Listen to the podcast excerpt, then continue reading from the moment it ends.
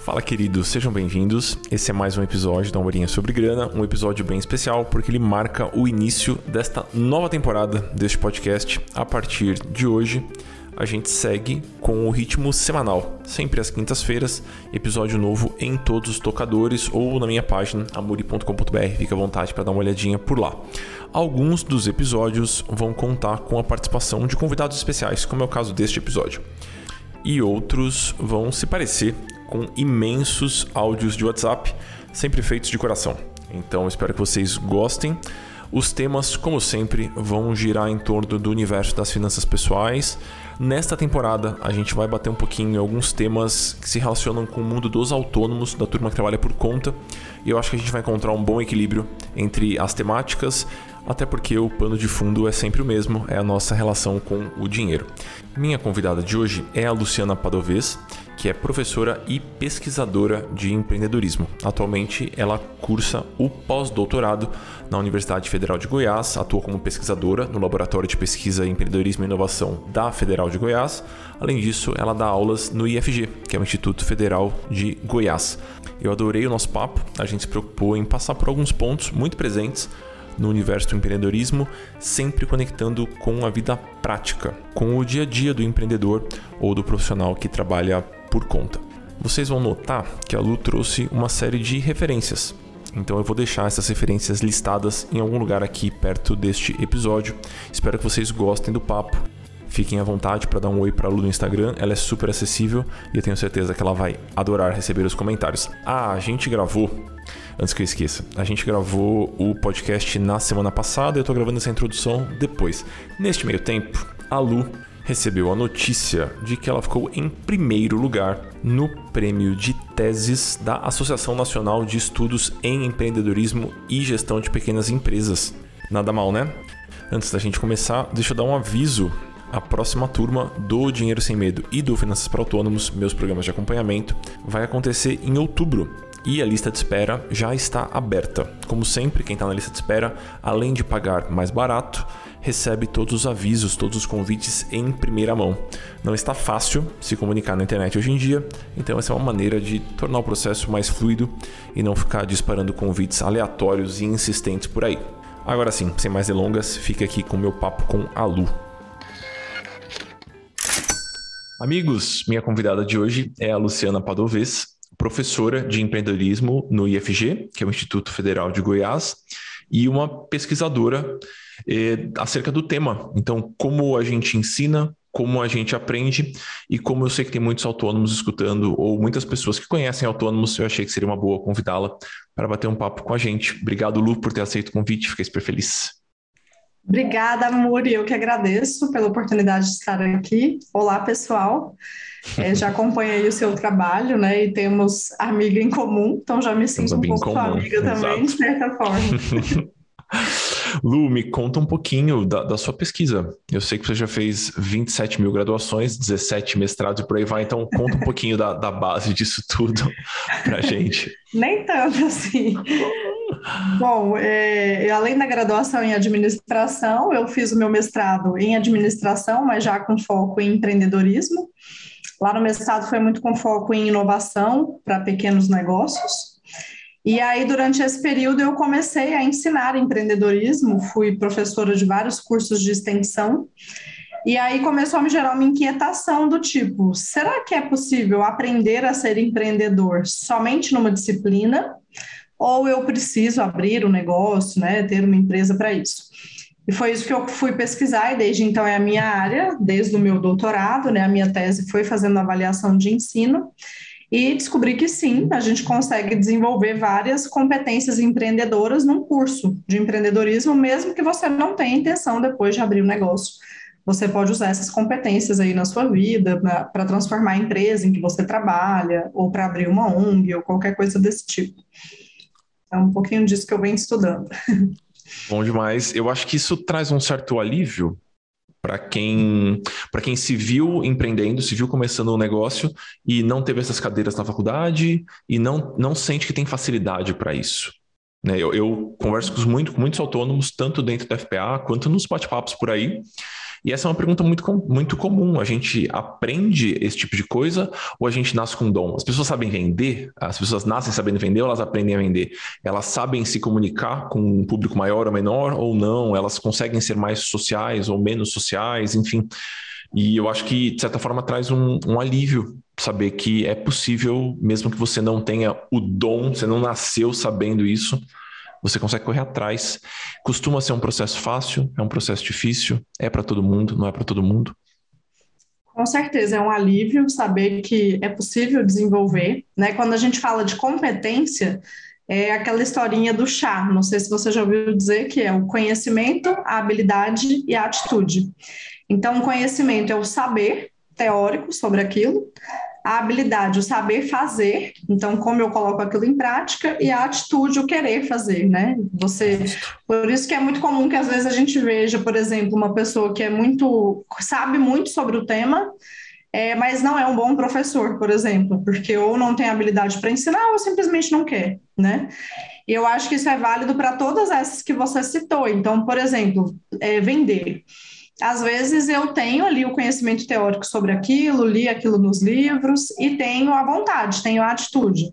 Daí eu preciso treinar a habilidade. E isso vem com a prática, né? Não vai ser de, de um dia para a noite eu sair vendendo. Sendo que tem pessoas que talvez por terem tido ali pais que eram vendedores, mães que eram vendedoras, meio que foram aprendendo isso desde criança, vendo como é que era feito e desenvolveram essa habilidade de forma mais intuitiva. O que não quer dizer que outra pessoa não possa desenvolver também, né? Então, acho que passa um pouquinho por esses três caminhos aí. Eu tenho um grande amigo que ele é muito bom vendedor, ele fala muito bem. Aí eu, eu fiz essa pergunta para ele, né? Como é que ele aprendeu a vender? Aí ele falou que uma grande coisa, uma coisa muito boa que aconteceu na vida dele foi ele ser feio.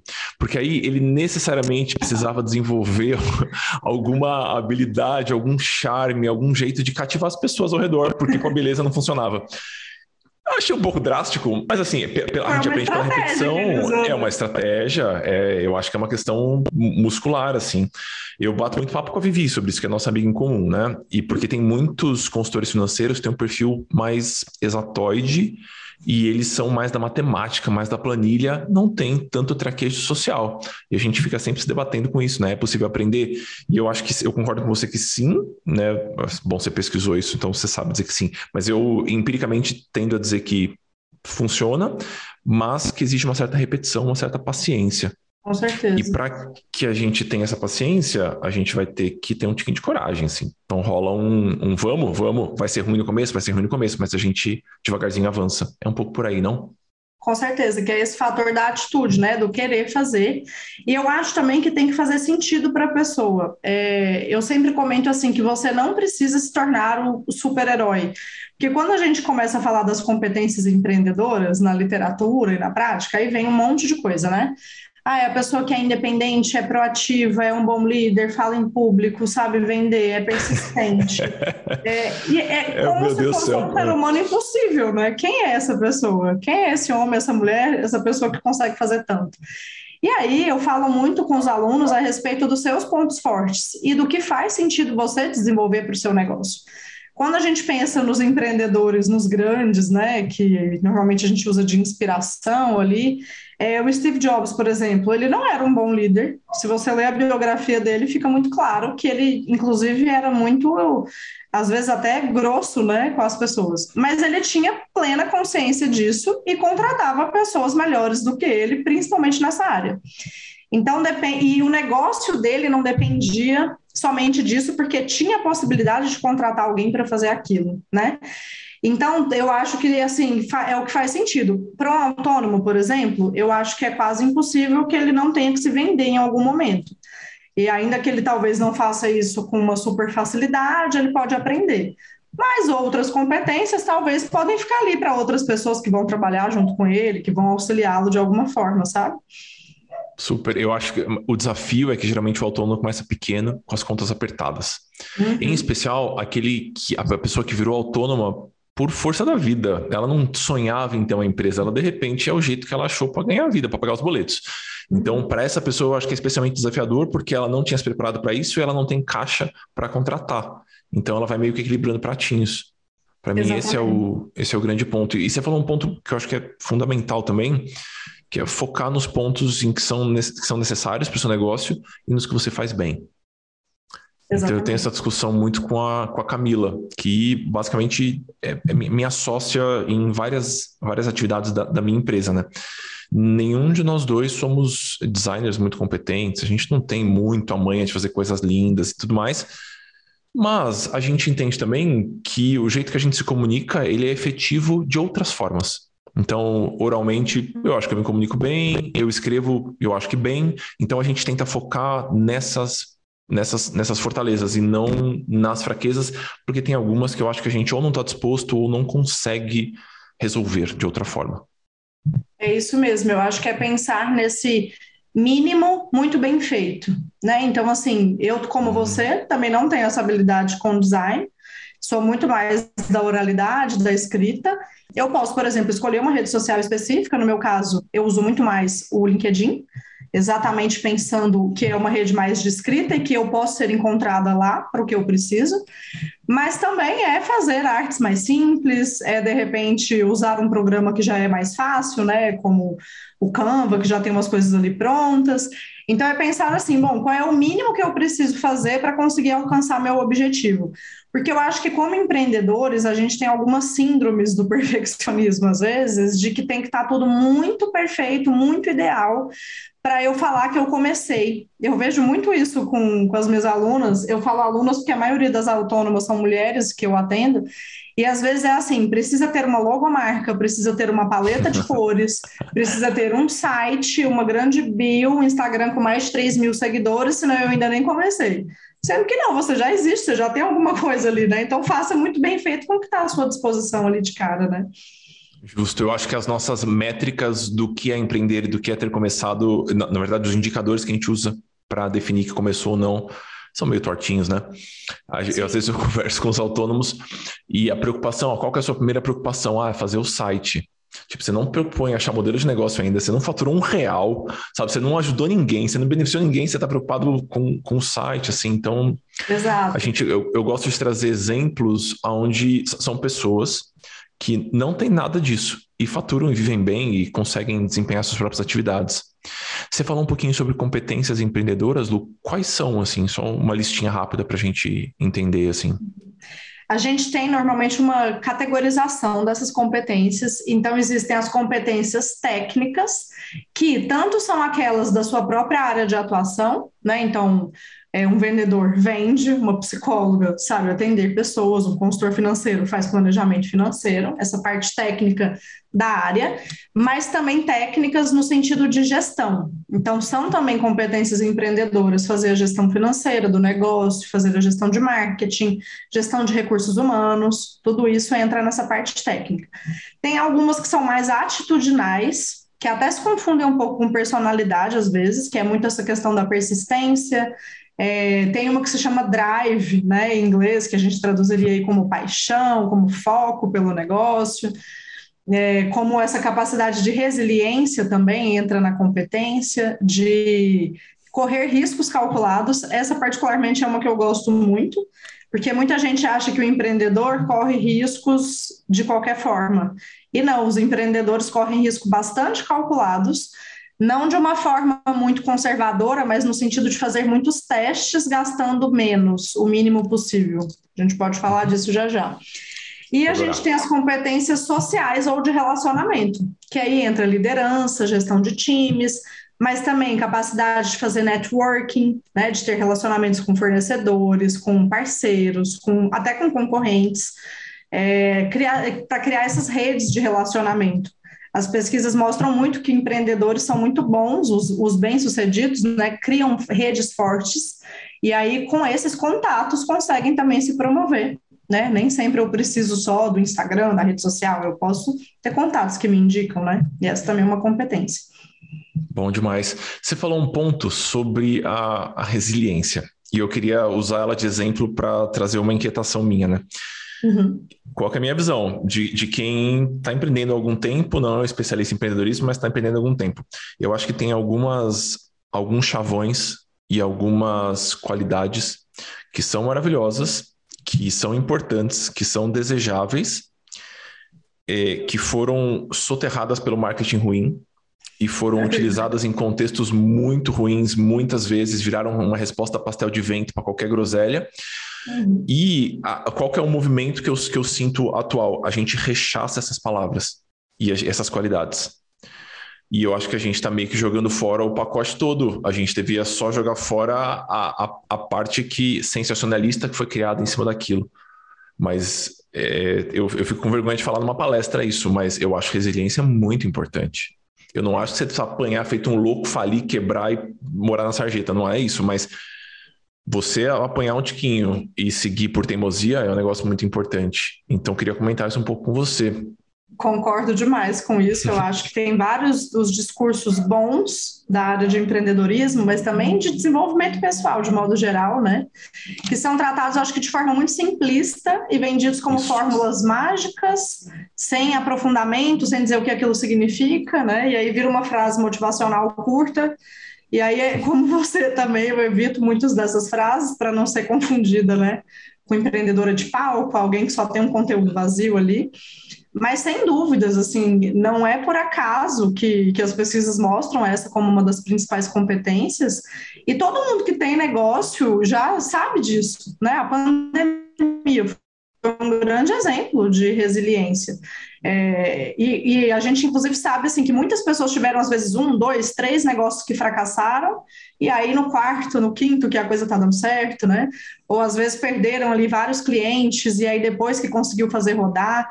Eu acho que o dia a dia do empreendedor é basicamente passar por cima desses fracassos e seguir adiante, aprender com eles, né?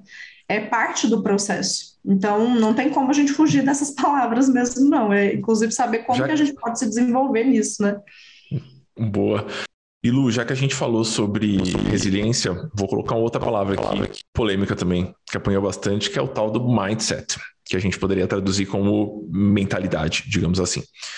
E também é uma palavra, meu Deus do céu, perigosa. A gente pode ir para um caminho bem ruim aqui. É, eu acho que ela tem uma conexão direta com isso que você falou, chamou de drive, né? Que é essa paixão. Faz sentido? É essa associação mesmo? Faz, faz muito sentido. Elas estão conectadas. E concordo que é uma palavra que também se tornou difícil, mas que ela está muito dentro do processo. Até um dos livros que eu gosto muito sobre o tema é o que se chama Mindset, né, da Carol Dweck, que é fruto de uma pesquisa científica que foi feita lá no final da década de 80, mas o livro só ficou tão popular agora, né? Isso é muito curioso. Inclusive ficou popular quando ela trocou o nome do livro. E eu gosto muito do que ela traz sobre o mindset fixo e de crescimento, que tem muito a ver também com essa questão da resiliência e do drive, porque a pessoa que tem o um mindset de crescimento é exatamente aquela que acha que é possível aprender alguma coisa. Que as, as competências não são dons, não são talentos natos, mas que ela consegue se desenvolver. E aí ela tem uma postura muito mais saudável diante do erro, e isso faz com que ela persista, né? Então, se a gente pensa, por exemplo, às vezes, é como você citou lá no início, às vezes alguém tem, fala assim, ah, eu não sou um bom vendedor, eu não esse talento.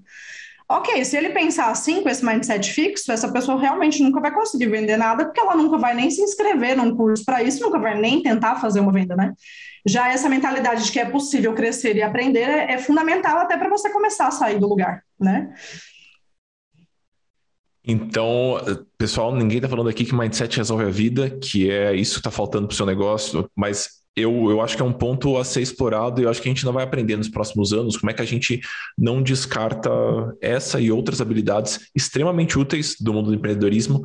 É, queira você empreender dentro da sua empresa ou queira você tocar algum projeto pessoal seu mesmo, assim, eu acho que a gente vai acabar aprendendo nos, nos próximos tempos. Tem uma competência certo. que eu até não citei, que eu acho que faz muito sentido com isso que a gente falou agora, que talvez seja a principal para esse momento, que é aprender a aprender. O que, que isso quer dizer? Que eu preciso saber como eu gosto de aprender e preciso me tornar responsável por essa aprendizagem. Porque ao longo da vida, quando a gente está na escola, alguém manda, né? Tipo, vem um currículo pronto, o professor ensina, você chega muito passivamente ali, somente para consumir o conteúdo.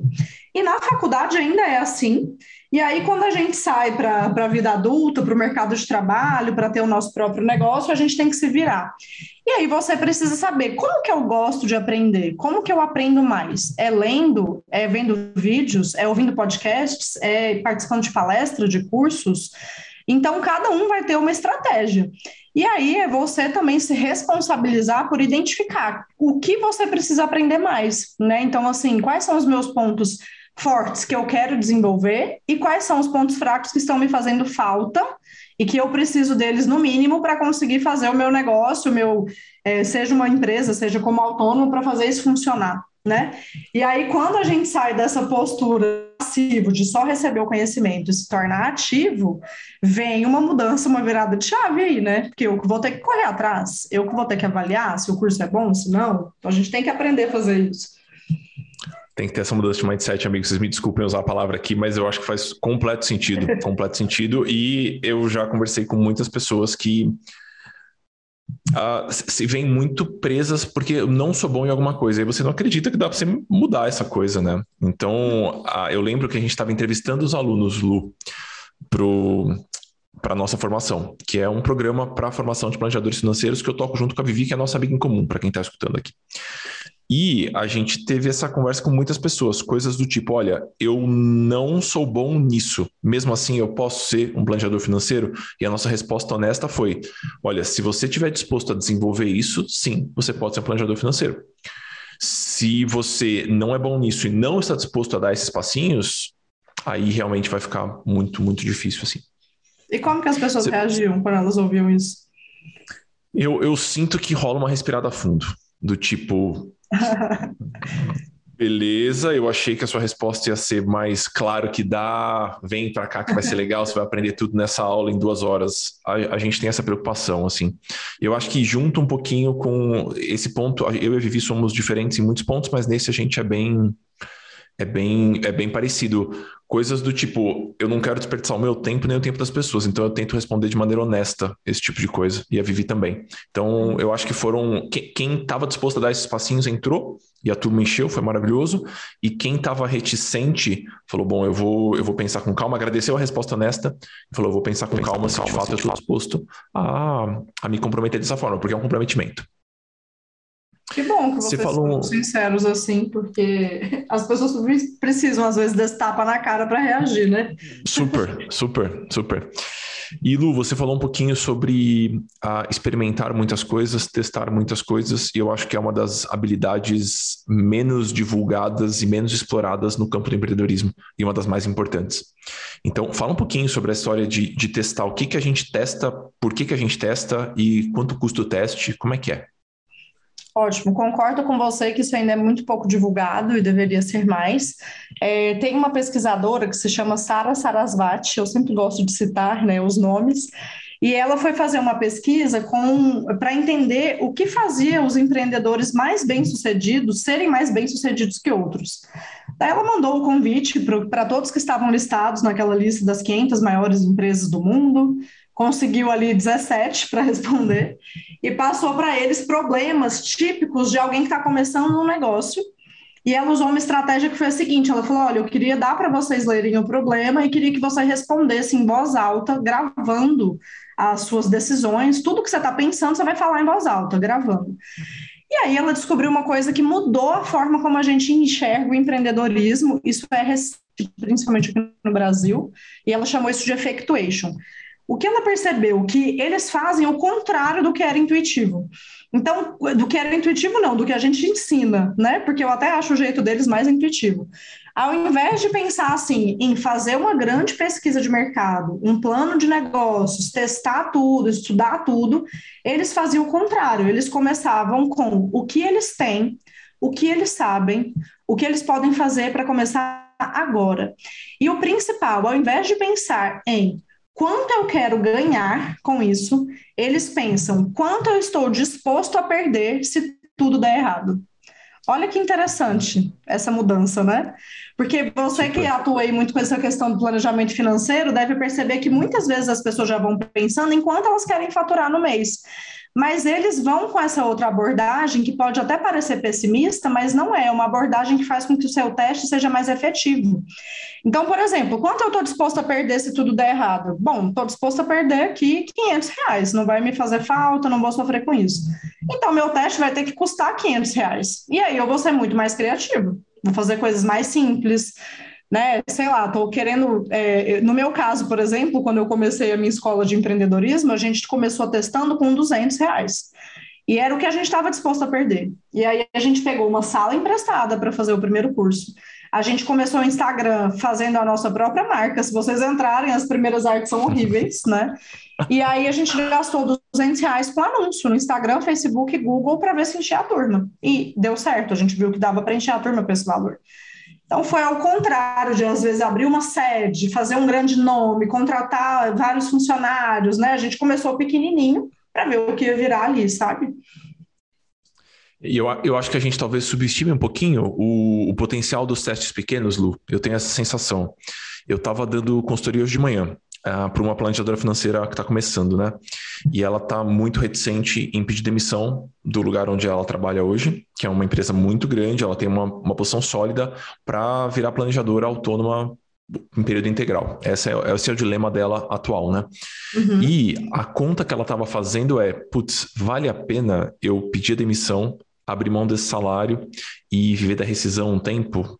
Até eu conseguir engrenar o meu negócio, porque ela precisa de, ela precisa de horas disponíveis para isso. Né, para conseguir uhum. testar de fato e começar a carreira dela, porque trabalhando 10 horas por dia numa empresa é difícil você conseguir manejar todo o restante. E aí a nossa conversa foi: será que se você estiver disposta a gastar um tiquinho de horas extras em outros horários que não seja o horário da sua atuação CLT.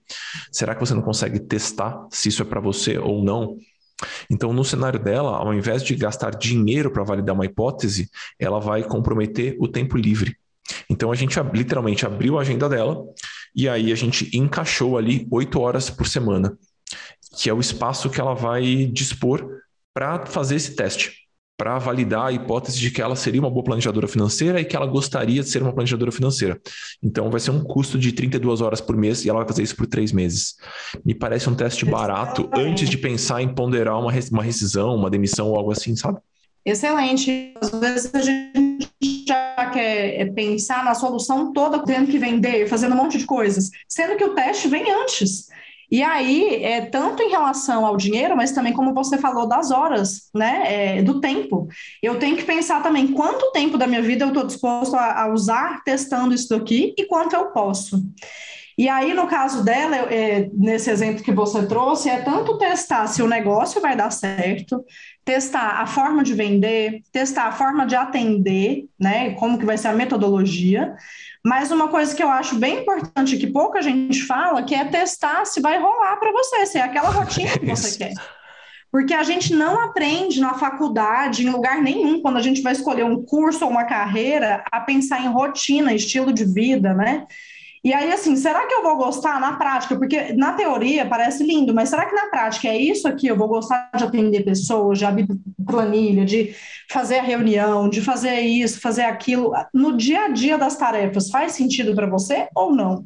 Então, os testes têm todos esses objetivos, né? Não só entender o mercado, mas também entender se aquilo é para você. E Lu, você costuma você costuma trabalhar com um público mais, mais jovem ou com um público mais, mais maduro? Ou com todos os públicos? Tanto todos na área de pesquisa quanto na área de consultoria? É, todos os públicos, mas costuma ser mais ali na faixa dos seus 30 a 40 anos, a maioria, principalmente mulheres. E eu atendo muita gente em transição de carreira.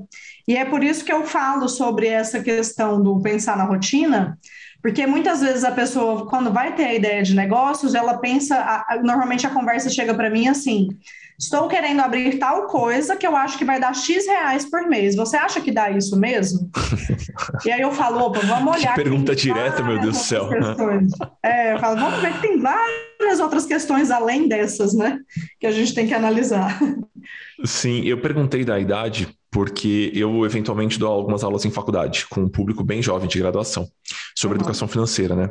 E eles trazem dúvidas e alguns deles estão empreendendo no comecinho e tal. E aí eles falam, então, eu testei isso aqui e não dá certo. Então eu tô procurando outro caminho. Aí eu pergunto, por quanto tempo você testou? Aí a pessoa testou por uma semana, sabe?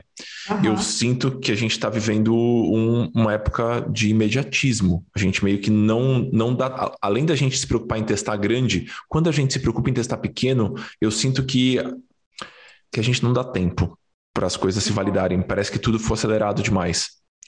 Então, por exemplo, uma pessoa fala: ah, eu vou começar, eu sou dentista, eu atendo crianças, então eu trabalho com público infantil e eu gostaria de, de prospectar mais. Então, eu vou começar a fazer alguns vídeos explicando como é que isso, como é que ensina a criança a escovar o dente. Aí você faz um vídeo ou dois videozinhos, solta no seu Instagram, sem nenhum contexto, você não insiste nisso, você não produz mais, você fala, não funciona falar sobre isso no Instagram. Eu, eu acho que a gente descarta hipóteses muito rápido, eu não sei se é uma percepção enviesada minha. Concordo com você, acho que tem esse imediatismo que, de muitas formas, é incentivado até pelas redes sociais. E acho que até por essa cultura da comparação, né? Porque às vezes a gente olha uma pessoa que está ali com 100 mil seguidores e acha que isso foi de ontem para hoje, e acha também que esse número é necessário, sendo que muitas vezes não, você pode ser pequenininho ali e está vendendo muito bem para o seu padrão também, né?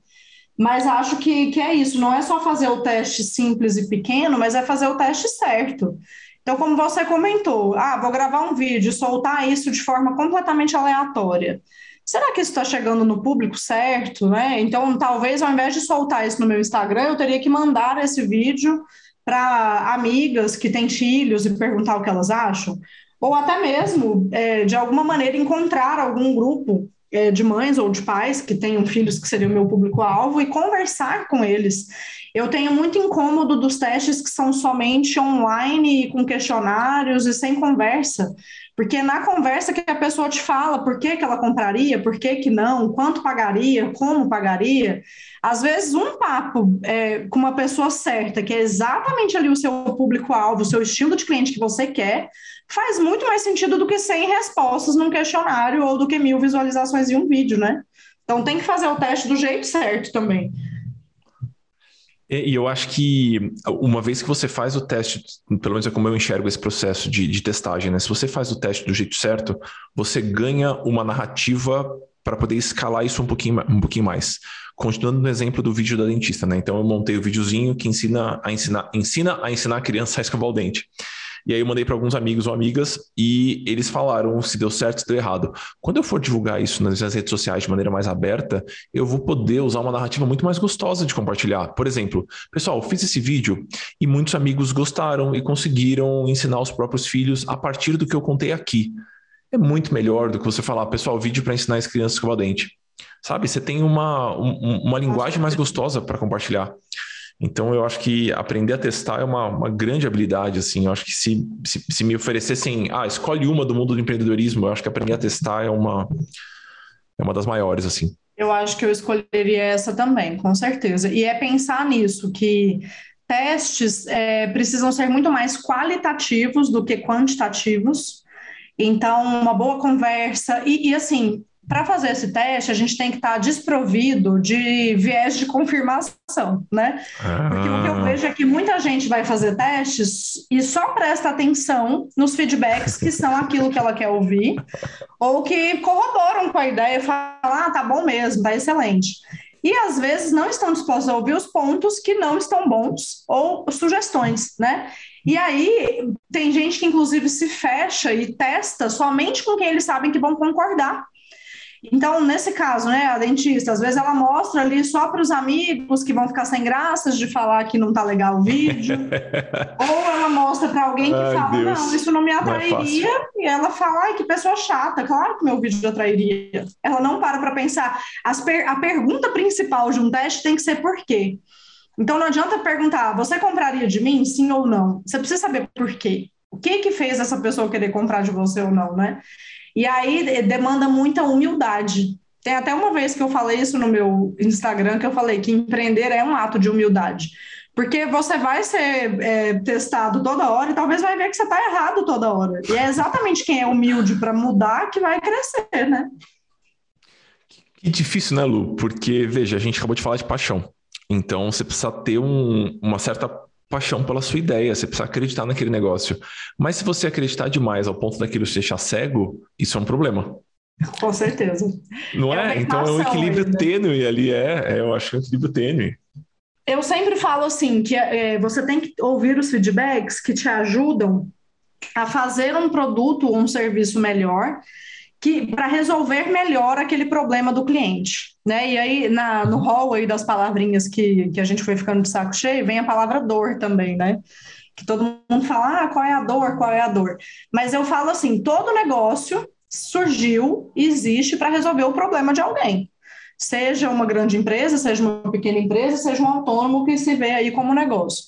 Então, é, se esse cliente está te dando um feedback que te mostra que você não está resolvendo o problema dele tão bem quanto poderia, ou não resolve exatamente o problema que ele gostaria que fosse resolvido, eu acho que esse feedback tem que ser ouvido, né? Agora, quando começam a ser coisas específicas demais, é, que é simplesmente um, um desejo ali daquele cliente, aí talvez não faz sentido para todos. Dando um exemplo, né?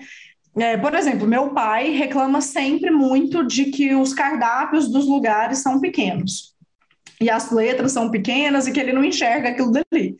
Tem restaurantes que eu olho em volta e o perfil é exatamente o mesmo do meu pai ali dentro. Eu falo, bom, provavelmente isso aqui está sendo uma questão para todo mundo, né? Até vejo alguns com a lanterna ali para enxergar melhor, às vezes o lugar é meio escuro. Já tem outros que não, ele foi porque eu estava ali, as pessoas que estão ali estão sem nenhum problema com aquele cardápio e tudo mais. Então, esse empreendedor teria que ficar de olho em quem é que está fazendo essa reclamação e se faz sentido, sabe? É, é pensar muito se está te ajudando a resolver aquele problema daquele cliente especificamente melhor ou não. Essa eu acho que é outra narrativa que foi meio que assim, a gente bateu nela demais e perdeu a parte boa, que é seu negócio tem que resolver o problema de alguém. Uhum. Né? Se, se não resolve o problema de ninguém, a chance de você manter esse negócio de pé por alguns anos é muito pequena. Então, acho que encontrar uma dor, propor uma solução de problema que seja acessível, que você suporte oferecer por um bom tempo, que você goste, acho que tudo isso faz parte do processo de testagem, certo?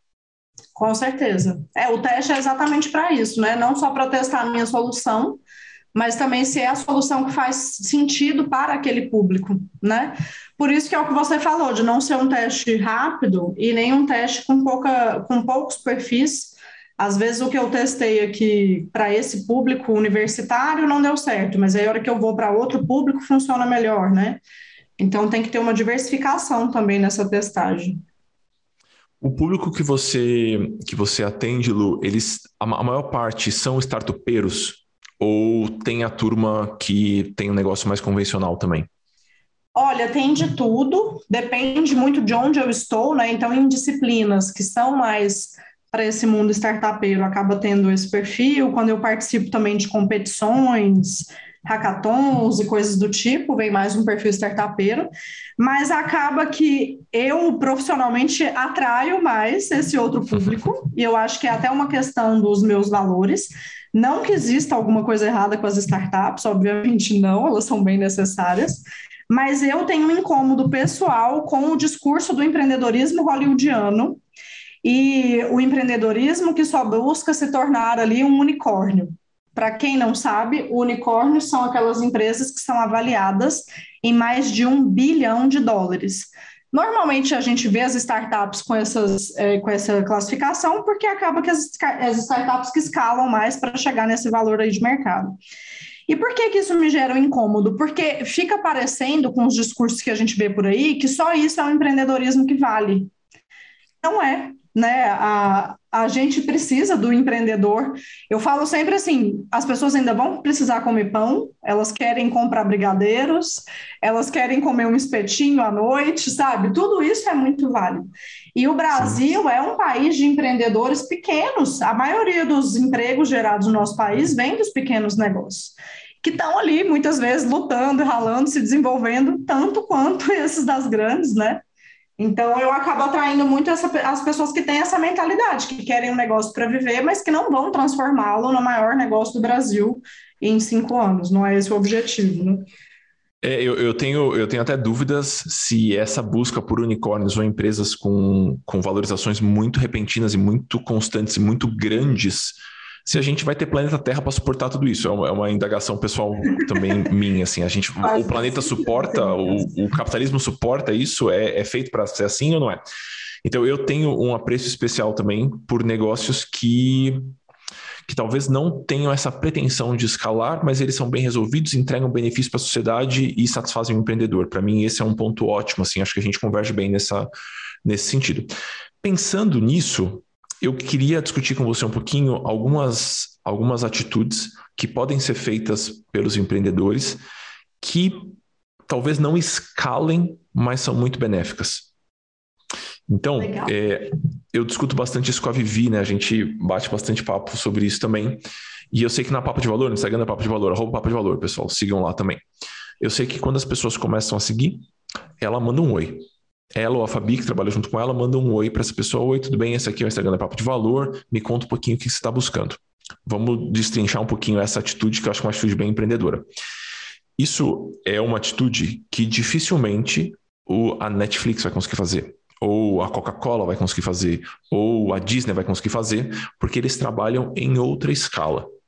E a sensação que eu tenho é que a gente mira demais nos hollywoodianos, nessas empresas que estão numa outra posição, que buscam outra escala, e a gente esquece algumas atitudes que fazem o pequeno negócio, o pequeno empreendimento ser muito especial. Então eu sempre fico me, me, me perguntando, né, quais são essas. Faz sentido a gente investir em algumas atitudes que não escalam? Ou e será que a gente não está descartando cedo demais algumas coisas porque a gente tem a pretensão, a gente tem a ilusão de que um dia vai crescer e não vai dar para fazer mais isso, então a gente não faz isso agora. Por exemplo, atender bem a pessoa que está chegando para te dar um oi ali, para bater papo com você, enfim, coisas assim. Eu acho que até tem tudo a ver com aquilo que a gente comentou de pontos fortes e fracos, porque assim, essa é um ponto forte e uma grande vantagem do pequeno negócio, e que muitas vezes faz as pessoas procurarem os pequenos negócios, que é esse atendimento próximo essa conexão mais pessoal, é entender quem é esse dono, né? É ter alguém que sabe seus gostos. Que é coisa melhor do que ter alguém que sabe exatamente como você gosta de comprar, como você gosta de pagar, como que você gosta que conversa, se é áudio, se é mensagem de texto. E eu concordo, eu acho que muitos pequenos negócios, tanto por essa ilusão de que já tem que. É como se assim, eles achassem que profissionalizar demais é muitas vezes automatizar processos, sendo que não necessariamente é isso.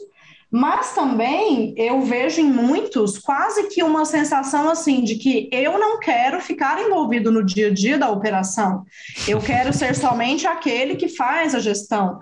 Sendo que é isso que vai ser o seu diferencial no início, né? Igual a, a, quando a, a Vivian né, responde às pessoas, tem gente que assusta e duvida que é ela. Já vi uhum. no seu caso também, né? Quando você vai vender a, a, as formações, as pessoas falam, mas é você mesmo que está me mandando WhatsApp? e por que que não seria, né? O que que esse empreendedor está fazendo que não seja cuidar do cliente? Porque sem o cliente a empresa nem existe.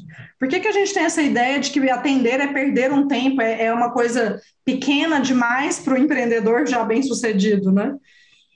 Eventualmente eu recebo e-mails do tipo, prezada equipe do Amuri, Aí, ok. Da equipe não, aí eu olho para trás assim. Bom, a, a minha equipe tá, tá na hora do almoço, então vou responder eu mesmo aqui. Então eu acho que esse é um ponto, um ponto interessante também. Eu acho que tem a ver com a gente não acredita que é possível manter um negócio numa escala menor e ele vai ser extremamente lucrativo e a gente vai conseguir viver bem, vai conseguir ser satisfeito com o nosso trabalho. Eu acho que faltam boas referências para isso também. Eu, eu sinto que a gente ensina demais o hollywoodiano e não fala um pouquinho sobre negócios menores que se sustentam. E eu adoraria ver esse conteúdo mais disseminado, sabe? É, eu acho que esse é o grande, assim, meu grande objetivo, né? Minha grande meta na carreira como professora de empreendedorismo sempre foi isso. Inclusive, eu me lembro na graduação, né, em administração, de levantar a mão e falar, professor, mas espera aí, como que eu aplicaria isso num negócio pequeno? Porque eu já queria ter uma empresa e eu já tinha noção de que eu queria que fosse uma empresa pequena. Não por falta de ambição. Eu acho isso engraçado, porque tem gente que às vezes acha que ah, você tem uma pouca ambição, ah, é, quer ter um negócio que não cresce. Mas não, é porque eu queria um negócio ali menor mesmo, sei lá, pela minha rotina, pela minha vida. E aí, quando eu perguntava isso para o professor, muitas vezes eu via neles a dificuldade de se adaptar é, de adaptar o conteúdo, porque e, e até outro problema que muitos dos nossos livros textos são da realidade norte-americana e não da realidade brasileira, né? Então, eu tenho tentado fazer esse trabalho mesmo, de trazer um pouquinho mais do dia a dia das empresas daqui, como é na prática para quem está aqui no Brasil, com né, autônomo, sem funcionários, como é que essa pessoa faz bem feito, como é que a gente pode replicar, né? Maravilhoso. Lu, para a gente finalizar, queria te pedir duas boas referências. Então, uma mais curtinha, para quem está afim de dar uma namoradinha com o assunto, e uma um pouquinho mais longa para quem está querendo, de fato, colocar os dois pés aqui no e aprender mais sobre empreendedorismo. Podem ser materiais seus, podem ser materiais de consulta que você utiliza na pesquisa, ou enfim, coisas que você acha que valem a pena serem compartilhadas com, com o nosso público. Legal. Bom, eu recomendaria para quem achou interessante essa questão aí dos testes e tudo mais, né? Para ler um pouco mais sobre essa questão que eu comentei do effectuation, que ali tem, o, tem um site que é o effectuation.org. Ela publica os princípios, os casos e tem o próprio livro mesmo, né? E falando de forma mais curta, é, até acho que você nem sabia disso, nem te contei isso antes, mas eu comecei no ano de 2020 um blog é, com resumos de livros, e aí eu quero retomar isso agora, mas com resenhas de livros para ajudar mesmo pessoas a se desenvolverem como empreendedoras. Ele chama Esse Eu Já Li, para quem quiser dar uma olhada nisso depois. Tem várias referências lá que podem ajudar nisso para trazer esses conteúdos mais pontuais aí para vocês. Bom demais. Queridos, vou deixar todas as referências que a Lu comentou durante o, o, papo aqui em volta, em algum lugar desse, desse podcast, na descrição ou no Instagram, se eu estiver divulgando isso aqui no Instagram. E muito obrigado, Lu, pela participação. Fiquei super feliz, aprendi horrores aqui e espero que tenha sido útil para os autônomos que estão estando a gente. Eu que agradeço, adorei participar, adorei bater esse papo aí com você. Espero que tenha sido útil também para pensar um pouquinho nessa mentalidade mais empreendedora, né? Correndo aqui o risco de usar a palavra mentalidade e ligarem comigo. Mas foi um prazer participar. Lu, só para deixar no áudio também, para quem tá, às vezes está estando dirigindo ou coisa assim, seu Instagram, seus contatos mais rápidos, mais breves. Ah, sim. Bom, meu Instagram é meu nome, arroba Luciana Padovez. Então vou soletrar, porque esse nome é difícil, né? P-A-D-O-V-E-Z Z no final. Vocês me encontram lá e também no LinkedIn e nas outras redes. Então tá bom. Valeu, Lu. Obrigado, queridos. Próxima quinta-feira estamos aqui de volta. Espero que tenham curtido. Beijo grande e seguimos. Obrigada. Tchau, tchau.